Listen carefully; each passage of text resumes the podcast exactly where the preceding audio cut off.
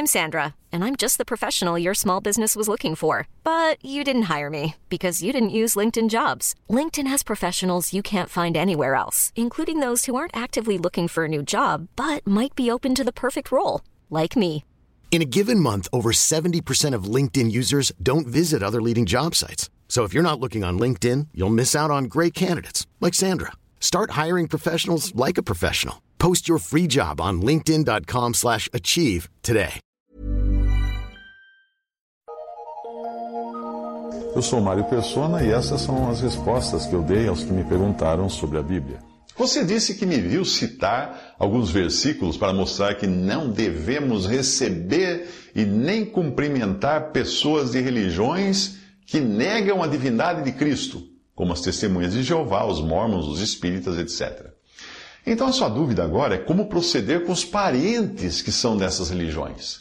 Será que você não poderia mais ter nenhum contato com eles? E se vocês morarem na mesma casa? E se for o seu cônjuge de uma dessas religiões? Como fazer? Bem, as passagens que eu devo ter citado são estas que eu vou apresentar a seguir, e o contexto é dos que negam que Jesus veio em carne. Para o quê? Para vir em carne, ele precisaria já existir antes, como Deus na eternidade. Para vir em carne. As passagens não estão falando de Jesus apenas nascer em carne, mas vir em carne, o que indica que ele estava em algum lugar antes e já existia antes de vir. Nós sabemos da sua pré-existência por ele ser Deus e também por, uh, por ter descido do céu para poder ser homem, sem deixar a sua divindade de lado. Ele sempre foi Deus, mas a partir da sua vinda ao mundo, ele passou a ser Deus e homem. Esse é, esse é um dos mistérios da, da fé cristã. Vamos ler a passagem. Amados, não creiais a todo espírito, mas provai se os espíritos são de Deus, porque já muitos falsos profetas se têm levantado no mundo. Nisto conhecereis o Espírito de Deus. Todo espírito que confessa que Jesus Cristo veio em carne é de Deus. E todo espírito que não confessa que Jesus Cristo veio em carne não é de Deus. Mas este é o espírito do anticristo, do qual já ouvistes que há de vir, e eis que já está no mundo. Porque já muitos enganadores entraram no mundo, os quais não confessam que Jesus Cristo veio em carne. Este tal é o enganador e o anticristo. Olhai por vós mesmos para que não peca, percamos o que temos ganho. Antes recebamos o inteiro galardão ou recompensa. Todo aquele que prevarica e não persevera na doutrina de Cristo, que é essa doutrina que ele acabou de falar, que Jesus Cristo veio em carne, não tem a Deus. Quem persevera na doutrina de Cristo, esse tem tanto o Pai como o Filho. Se alguém vem ter convosco e não traz esta doutrina, não o recebais em casa, nem tampouco o saudeis, porque quem o saúda tem parte nas suas obras más. Fecha aspas até aí. 1 João 4, de 1 a 3 e 2 João 1, de 7 a 11. Repare que a passagem fala de quando alguém dessas crenças não traz essa doutrina. Que doutrina? A doutrina da divindade a doutrina de que Jesus é Deus e homem em carne. Ou seja, isso não significa que você não deva mais olhar para o seu cônjuge, se ele duvidar da divindade de Cristo. Não é isso que está falando aí. Mas certamente deverá virar as costas para ele se ele tentar derramar sobre você o veneno de uma doutrina anticristã como é a que é ensinada entre testemunhas de Jeová, mormons, espíritas, budistas, shintoístas e põe todas as, as religiões aí que falam uh, contrárias à divindade de Cristo. Quando é um dos cônjuges que pertence a alguma dessas religiões, isso não deve ser motivo para o cônjuge crente em Cristo se separar, se divorciar. Não. Não é porque o seu marido é de uma dessas religiões, ou sua esposa é de uma dessas religiões, que você vai achar que isso é motivo para você se separar. Não é. Se a outra parte, se o seu cônjuge, quer continuar no engano daquela religião que ele segue, a responsabilidade é dele, não é sua. Quanto ao crente, quanto à parte crente, este não deve fazer nada e nem estragar o seu casamento, mas certamente não irá uh, com o seu cônjuge aos cultos e trabalhos da, daquela religião falsa. Vai fugir disso. A palavra de Deus aconselha o seguinte até: Todavia aos casados mando, mando não eu, mas o Senhor, que a mulher não se aparte do marido. Se, porém, se apartar, que fique sem casar, ou que se reconcilie com o marido, e que o marido não deixe a mulher. Mas aos outros digo eu, não Senhor, se algum irmão tem, tem mulher descrente e ela consente em habitar com ele, não a deixe. E se alguma mulher tem marido descrente e ele consente em habitar com ela, não o deixe. Porque o marido descrente é santificado pela mulher, e a mulher descrente é santificada pelo marido. De outra sorte, os vossos filhos seriam imundos, mas agora são santos. Mas se o descrente se apartar, aparte-se porque nesse caso, o irmão ou irmã não está sujeito à servidão, mas Deus chamou-nos para a paz. Porque donde sabes, ó mulher, se salvarás teu marido, ou donde sabes, ó marido, se salvarás tua mulher? 1 Coríntios 7, de 10 a 16. No mais, procure testemunhar com palavras e com a sua vida acerca da salvação que há em Cristo Jesus. A demonstração de 1 Pedro, eu creio que possa servir também para maridos, no sentido do comportamento a ser adotado diante da, do seu cônjuge incrédulo. Ali diz assim: semelhantemente, vós, mulheres, sede sujeitas ao vosso próprio marido, para que também, se algum não obedece à palavra pelo procedimento de sua mulher, seja ganho, sem palavra, considerando a vossa vista, vida casta em temor. 1 Pedro 3, de 1 a 2. Então, é o comportamento que vai falar mais alto nessas horas do que discussões e debates. O que deve ser evitado é todo confronto, ou a insistência, ou aquelas indiretas sobre o assunto. Porque o espremer do leite produz manteiga, o espremer do nariz produz sangue, e o espremer da ira produz contenda, diz Provérbios 30, versículo 33. Não vai sair nada de bom daí.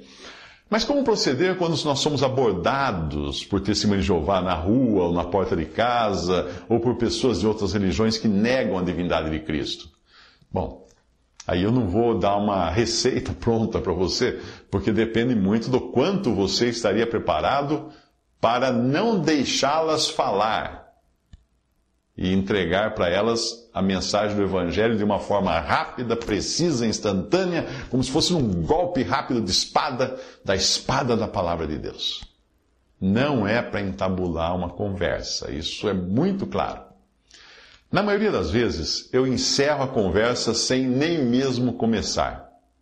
Mas às vezes o Senhor pode abrir uma frestinha para evangelizar e eu solto alguma mensagem rápida do Evangelho, viro as costas e caio fora.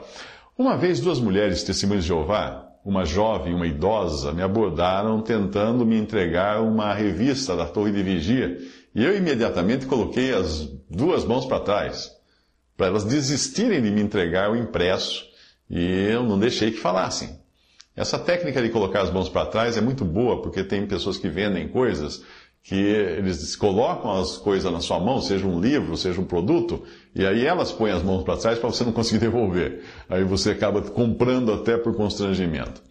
Então não deixei que elas falassem ali naquela hora. Eu apresentei numa mensagem rápida o Evangelho de como Deus amou ao mundo de tal maneira que deu seu Filho para morrer numa cruz e pagar por nossos pecados em nosso lugar também falei de como Cristo ressuscitou num corpo tangível e perfeito, porque muitas dessas, muitas dessas religiões não creem na ressurreição tangível. Acreditam que Cristo ressuscitou só um espírito, alguma coisa assim. Então falei de como ele ressuscitou num corpo tangível, tangível, de carne e ossos. E que os que creem nele também irão ressuscitar ou ser transformados à semelhança dele. Eu falei da maravilhosa certeza e do alívio que é saber que todos os meus pecados já foram pagos na cruz e que eu não entrarei no juízo final porque Cristo sofreu a pena no meu lugar ali na cruz. Eu deixei claro que essa certeza nenhuma religião poderia dar, porque somente o sangue de Jesus nos purifica de todo o pecado. Como nós sabemos que a palavra é a palavra de Deus que tem poder, com um pouquinho de treino, você também vai conseguir introduzir versículos da Bíblia na sua fala, sem precisar dizer o livro, o capítulo, o versículo, não precisa. Você deve ter identificado alguns versículos nessas palavras que eu acabei de falar para você. É a palavra de Deus, os versículos, quando você fala. Enquanto eu, te, eu falava, aí a mulher mais nova tentava me interromper e eu não deixava. Eu, eu dava uma de sem educação. Mas espera, mas espera um pouquinho. Não, não, mas espera um pouquinho, mas espera um pouquinho. Cortava todas as tentativas que ela fazia de, de me interromper e de falar alguma coisa, porque eu sabia que daquela boca não ia sair coisa alguma que glorificasse o Senhor. Mas só argumentos diabólicos que sempre têm algum poder de contaminar. Então não é bom nem ouvir. A estratégia das testemunhas de Jeová nessa hora é levar a conversa para a profecia. É. E muitos cristãos caem nessa armadilha. Elas vão falar de Apocalipse. Aí tentam contestar o entendimento que elas têm das passagens proféticas. Não deixe isso acontecer. Eu não deixei que ela fizesse isso. Porque não é pelo entendimento da profecia que alguém será salvo mas por crer no Salvador, na sua obra consumada, esqueça a profecia. Não discuta a profecia com o incrédulo. Por outro lado, eu percebi que a idosa, enquanto a mais jovem estava ficando cada vez mais irada, mais vermelha, mais os olhos fuzilando de, de raiva, a, a, mais velha, uma senhorinha que estava do lado dele, dela, cada vez mais arregalava os olhos, uma expressão de surpresa. E com a boca entreaberta, ela, ela mostrava sua mudez diante da graça de Deus. O Espírito Santo estava fazendo alguma coisa ali. As testemunhas de Jeová pregam boas, boas obras, não boas novas, boas obras. Tem que fazer isso, fazer isso, fazer isso, fazer isso. E pregam o pertencer à organização, como se fosse um meio de salvação. E eu estava ali falando da graça, que mesmo na, na, corrupta Bíblia que eles usam, que eles publicam, tem uma tradução que é até muito boa, que diz assim que é, a graça significa favor imerecido. Eu falei do favor imerecido o tempo todo.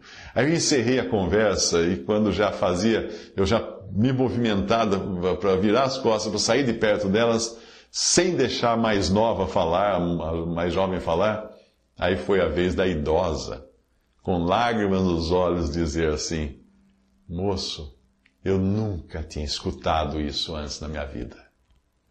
Eu espero que isso explique melhor qual deva ser a sua atitude diante de pessoas que trazem doutrina anticristã, que negam a divindade do Senhor Jesus, o Verbo Criador de todas as coisas.